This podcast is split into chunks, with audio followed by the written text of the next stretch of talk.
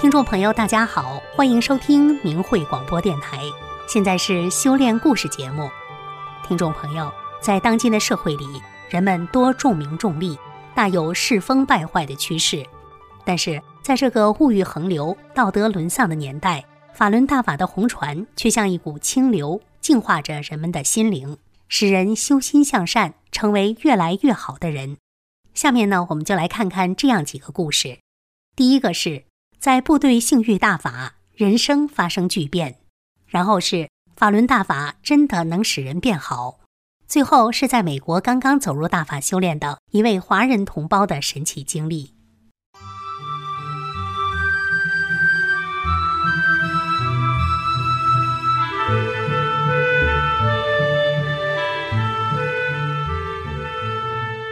下面请听明慧文章：在部队性欲大法。人生发生巨变。作者：中国大陆大法弟子。一九九七年，二十多岁的我在部队性欲大法，并开始修炼大法，一下子改变了我阴暗的人生。一，邪党教人作恶。小时候，我是一个很纯洁的小男孩，天真无邪，勇敢可爱。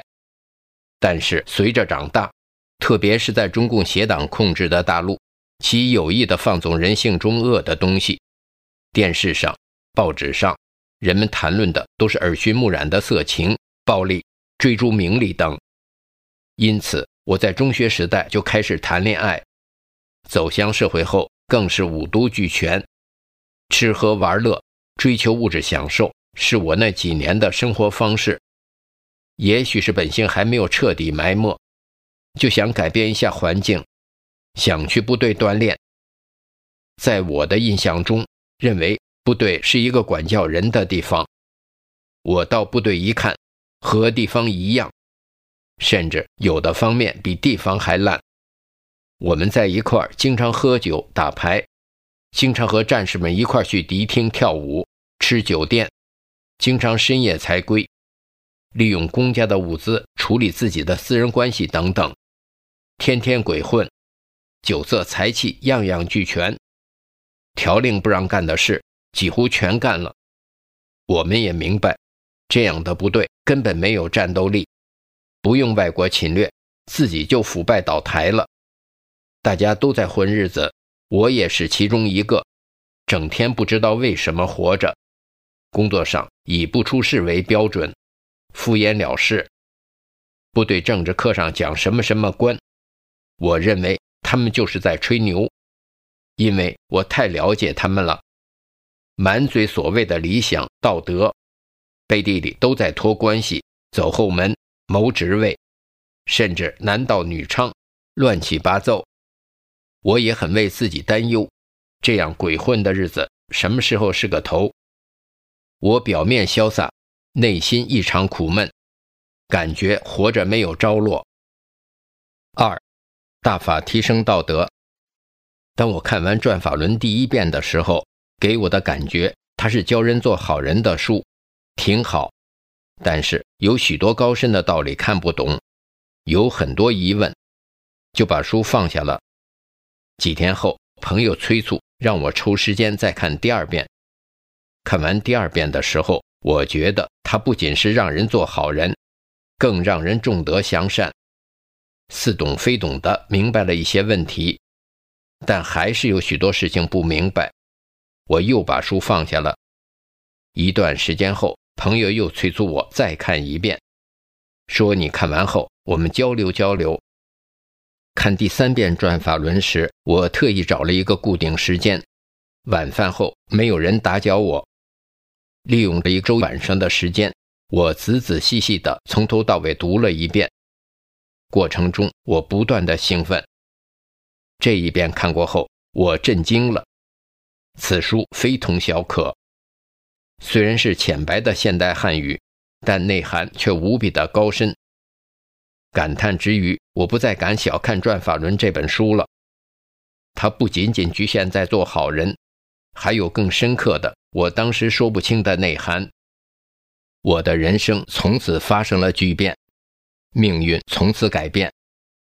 因为我从转法轮中看到了生命的来源，看到了人活在世上的目的是返本归真，看到了什么是修炼，人为什么要修炼，如何修炼，什么是好人，什么是坏人，如何做一个不同境界的好人。震惊之余，兴奋喜悦的心情无以言表。接下来，我如饥似渴地看书、学法、练功。并利用业余时间外出弘扬大法。随着实修，大法的师傅让我在很短的时间里神奇地戒掉了烟酒，看淡了名利，多年的神经衰弱和风湿性关节炎都不治而愈。从此十多年来再没有踏进歌舞厅半步，不是工作需要，从不下饭店，即使有应酬，也是以茶代酒。主动断绝了与地方青年女性的不正当交往，酒色财气已经远离我而去。常人一辈子都断不了的东西，在修炼中，我几乎在一个月左右全部放下了。我终于从鬼变成了人。后来我才明白，是师傅把我从地狱般的生活里捞起来，又把我的思想、我的心、我的身体重新洗净。给了我重新做人的机会。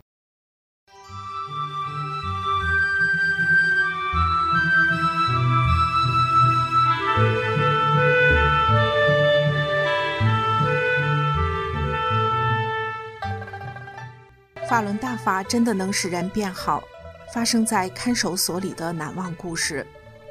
两千零四年初，我和同修商量，决定扩宽讲真相的面。让那些偏远山区得不到真相的世人都能看到真相。于是，我们一行三人带上一大包真相资料，到百里之外的地区发放。由于人生地不熟，被当地不明真相的世人诬告，被绑架到当地看守所，遭到那里恶警的毒打。我们被打得鼻青脸肿，但我们都没有恨意，只觉得他们不明真相，好可怜。第五天，说有人替我们求情，放我们回家。谁知把我们转送到本地看守所。一善念出环境变，看守所监号有四个人，三个是杀人犯，一个是因盗窃被关押。他们一个个粗暴凶狠，我们在那里绝食反迫害。第四天，我们身体很虚弱，四肢无力，恶警利用他们开始迫害我们，既打又骂。监室里所有杂活都让我们干，嘴里还说。你们练法轮功的怎么都这样？和年前来的那三个一样，进来就不吃不喝，话也不说，像个死人一样躺在床上，真是烦人。听完他们这些话，心里一震。我们应该正实法，讲真相，救度他们呀！我们应该将大法的美好展现给身边不明真相的世人。想到这儿，我们三人商量，不绝食了，得和他们讲真相。当时我们讲真相的心态很好，他们都愿意听。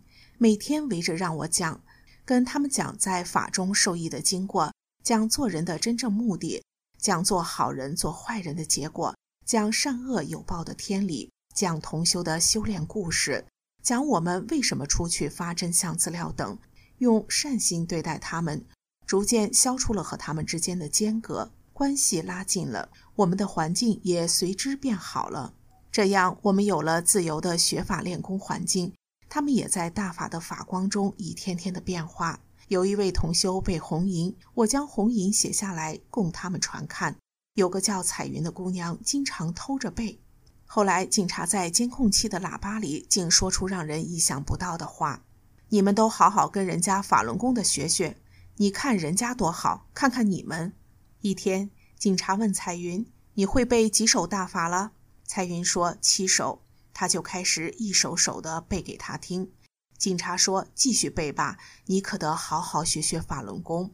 小小年纪就犯罪。”彩云点点头。后来他对我说：“大姨，你家在哪住？我回家找你去，教我练法轮功。”二一觉醒来变漂亮了。说来也怪，连那几个犯人都说，自从你们进来，一下来了好几十人。有的人犯的错真是不值一提的小事，听明白真相后就被释放了。他们哪里知道是来听真相的？其中有一位三十七岁，家住离县城百里之外的一个镇上，因为清明烧纸祭拜，不小心烧了山，被抓进拘留所。听她说，公安局让她交一千元就放人。她说，丈夫挣钱不容易，儿子又上学，家里没钱，就被送到这里。这个人看上去很诚实，也很善良。可我给他讲真相，他不听也不信。我知道这是受邪党谎言蒙骗造成的。晚上他跟我睡在一起，我们四个人横铺一个褥子，只有两床被子，被子很窄，只有两个人靠得很紧，才能勉强遮体避寒。早晨起床洗刷时，他高兴地说：“我好多年的头疼病，怎么在这住一宿就好了呢？”屋里的人都惊讶地将目光转向他。一看他昨天来时，脸颊上好多红疙瘩，怎么也不见了。屋里所有的人目光都转向了我，说：“他和你盖一条被子睡了一宿，变得漂亮了，头还不疼了。大法真是神奇了。”他见证了大法的神奇，为此他接受了真相，看到大法弟子的善良，同时也看到了在党文化教育出的人的自私和贪婪。他说。大姐，我相信你说的话是真的。第七天，他被释放。临行前，他握着我的手，告诉我他家的地址，让我出去后去他家里做客。我嘱咐他，以后你要遇到别的大法弟子给你讲真相，一定要听啊。他微笑着点点头，依依不舍地回家了。三大姐，你真好，回家我也练法轮功。后来又进来一位二十四五岁的女子，住在县城的东面，因婚姻纠缠被男方告上法庭，都是受邪党文化的影响，失去了做人的道德观念造成的。我们这监室里人很多，接小手就在屋里用一个大塑料桶，每天倒一次。轮到他值班，就恶心的呕吐不止。我不忍心看着他这样，就每次帮他去倒。那时我身体很虚弱。自从那次不绝食后，胃却出现了问题，不能进食，只能吃一点点就疼得不行。后来开始吐血和胆汁，身体站立都很困难，但我仍然在帮他做这件事。他感动得流着泪说：“大姐，你真好，我太感谢你了。”我说：“这都是因为我修炼了大法才做到的。”他说：“回家我也练法轮功。”四。我要早遇到练法轮功的，也不能杀人。有一杀人犯叫月娥，刚开始对我很凶，因他觉得自己也活不了几天，就无所顾忌的打架，都是下狠手。经过我们讲真相后，他变化很大。两千零四年三月八号那天，看守所给我们每人五袋方便面，监狱里吃的都是粗粮。月娥有胃病，吃不下粗粮，他两顿没吃饭。他流着泪说。家里的钱为他都花光了，没钱再给他送吃的了。我们三位同修看他可怜，将方便面全送给了他。当时他感动地抱住我们，大声哭起来。其他人吓了一跳，以为打架呢。他一边哭一边喊：“法轮大法好，法轮功大姐好，法轮功万岁！”后来他们竟然编了一首歌，赞颂大法和大法弟子，有空就哼唱。有一次，公安局提审他为什么要杀人，他说：“我要早接触法轮功，就不会杀人了。”由于他明白了真相，给他带来了福报。不长时间，他由死刑转为死缓，再后来判了他十五年，这样结案了。以上这些都是我的亲身经历。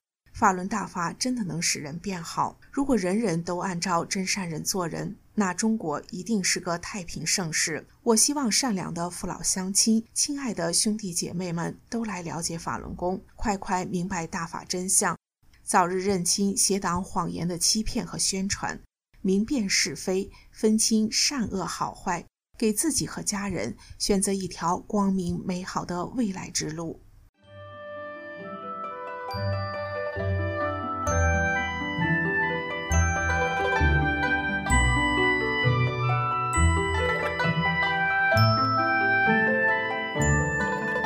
请听明慧交流文章《美国新学员走入大法修炼的故事》，作者：美国大法新学员。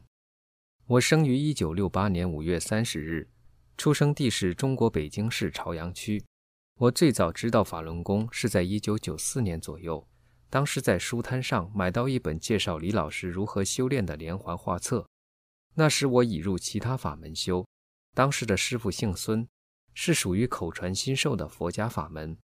清楚记得九五年的一天，我在楼下和孙师傅看见法轮功弟子在练功。孙师傅用天目看完后，就问一位法轮功学员修炼多久了。那个人回答说：“两三年了吧。”孙师傅就告诉我，他当时和他们比试了功力。他说：“我修了近五十年，和大法弟子修了两三年的功柱差不多。”九九年初，孙师傅告诉我，佛法已经向西去了，被一个年轻人带走了。说他用天目看见一位佛，手心里托着包括地球在内的几个星球，说人间不行了，天破了个大洞，天要塌了。而补天需要很多德才行，而他掌管的那个法门，由于地上的人修行不好，德不够用来补天，佛要把手心向下翻转，但这时被一位年轻的大佛把几颗星球都接管过去了。我当时听了也没有在意。他说他随后天目看到从南到北，整个天上都是黑乎乎魔鬼之类的东西给覆盖了。他之后又说这场灾难。要有近二十年左右的时间才能过去。由于我的悟性低，也没有在意。九九年十月，我来美国创业，有一位姓徐的上海阿姨介绍我听李洪志老师的讲法录音，共九讲，回忆当时的情景，像是似懂非懂和半睡半醒状态下听完的。大陆迫害法轮功，我知道，以前的孙师傅也曾讲过，法轮功是正传功法。我太太的一位亲戚也修炼大法，他和孙师傅聊天时说过，他们俩一万年前是朋友。他当时说大法好时的表情，现在还历历在目。所以我本人也没排斥过大法。由于我以前的修炼不重心性，一头扎进餐馆行业中工作非常辛苦，每天除了工作、吃饭、睡觉，休息时间还会去赌场。由于劳累，肩膀抬不起来，穿脱衣服都困难。在一次回法拉盛时，在书店无意中看到了《转法轮》这本书，就把书请回来，在几天内读完，觉得书中讲的有道理。之后没多久，就在梦中梦见李洪志老师，让我坐直身体，在我背后用双手帮我调整身体。醒来后，肩膀的病痛就没有了，一切恢复了正常，我就感觉非常神奇。之后我就打电话给孙师傅，他在电话里说。这可能是安排的吧。由于我当时悟性低，再次和大法擦肩而过。孙师傅于二零零三年初圆寂了。他在走之前一再叮嘱我，以后不管修炼哪门功法，都不要反之前的师门。我说没问题。随后我的修炼也停了下来。我有个赌博的恶习，一直无法除去。从心里也想不赌，但也无法克制。坏脾气常有。属于任劳不任怨的那种人。二零一五年十月份，北京的朋友来到这里。这位朋友的母亲是一位被迫害的法轮功老弟子，我们就很投缘地谈了很久。这期间正好有位朋友去纽约办事，我就让他请了一本《转法轮》。我这次用一周的时间读完了《转法轮》，心中的感觉和从前不一样了。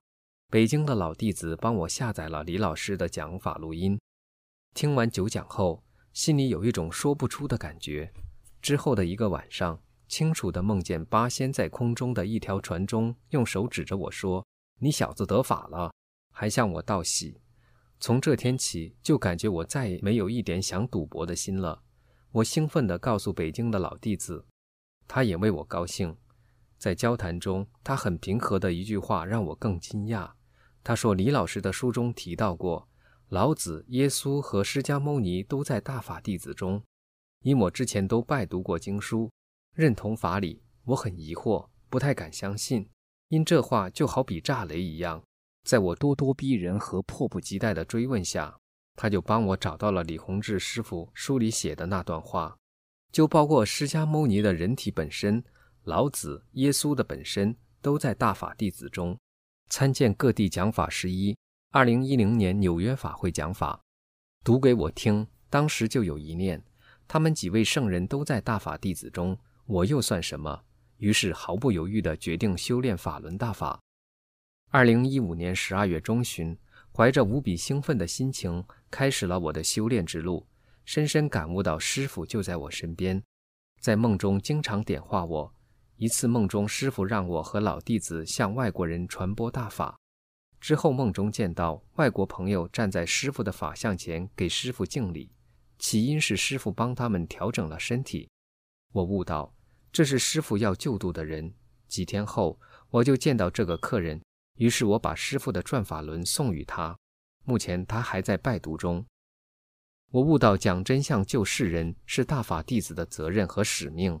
我经营的餐馆客源主要是美国人。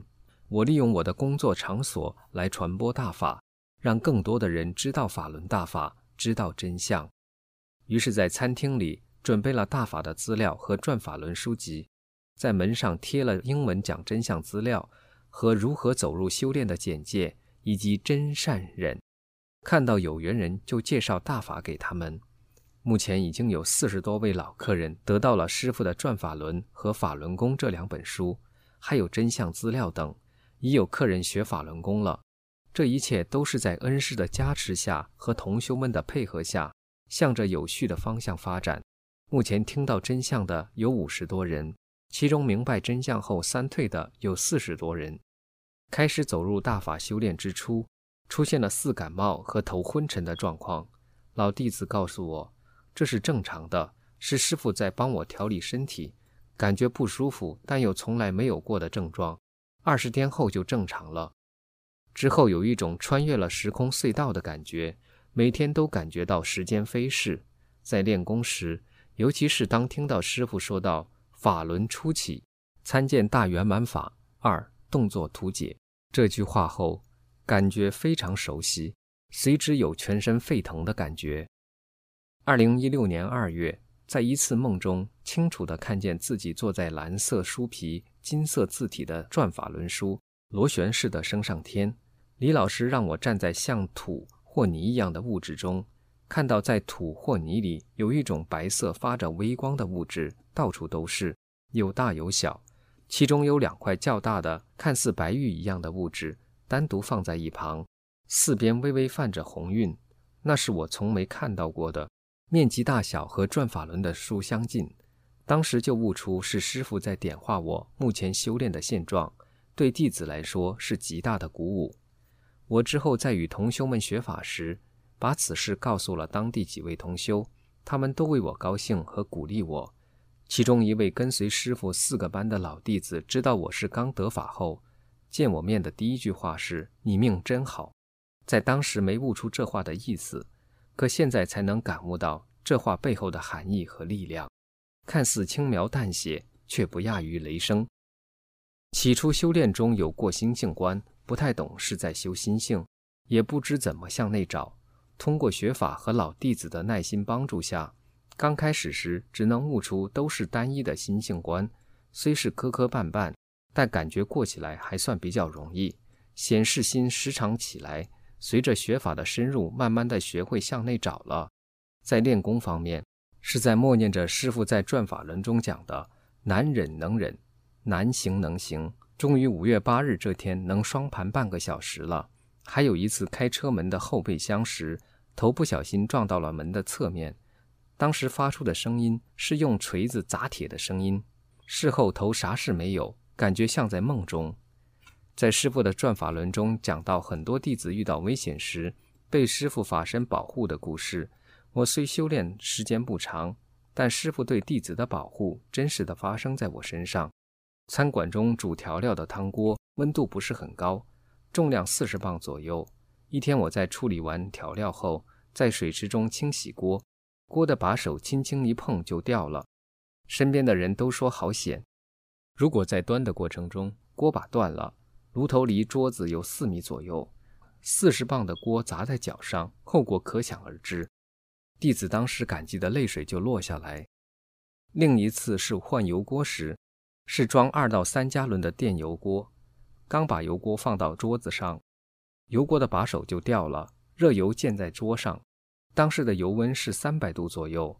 弟子明白这是师傅又一次保护了弟子，泪水再次夺眶而出。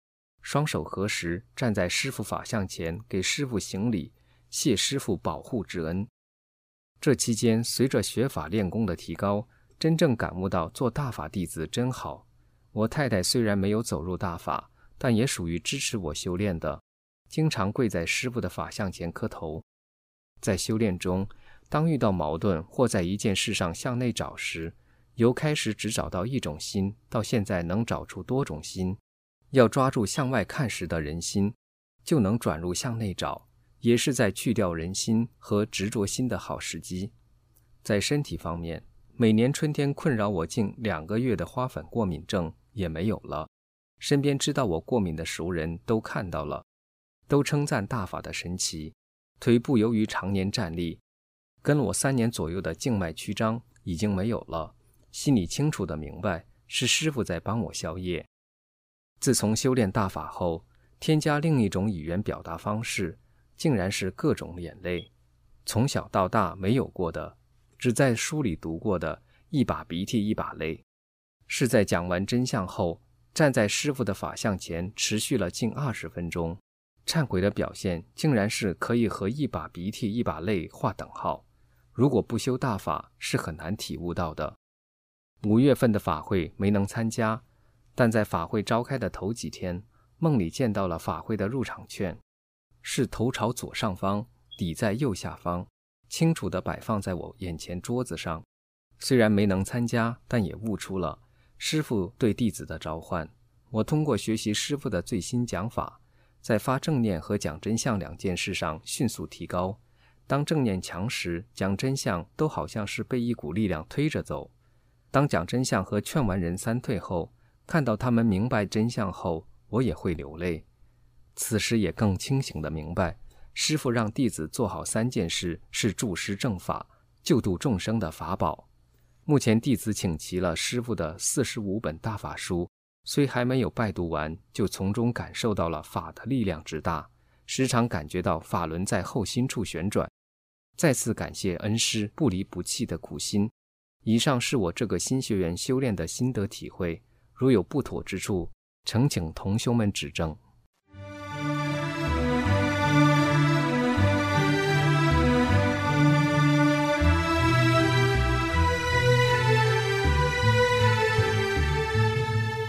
听众朋友，这次的修炼故事节目到这里就结束了，感谢您的收听，我们下次节目时间再见。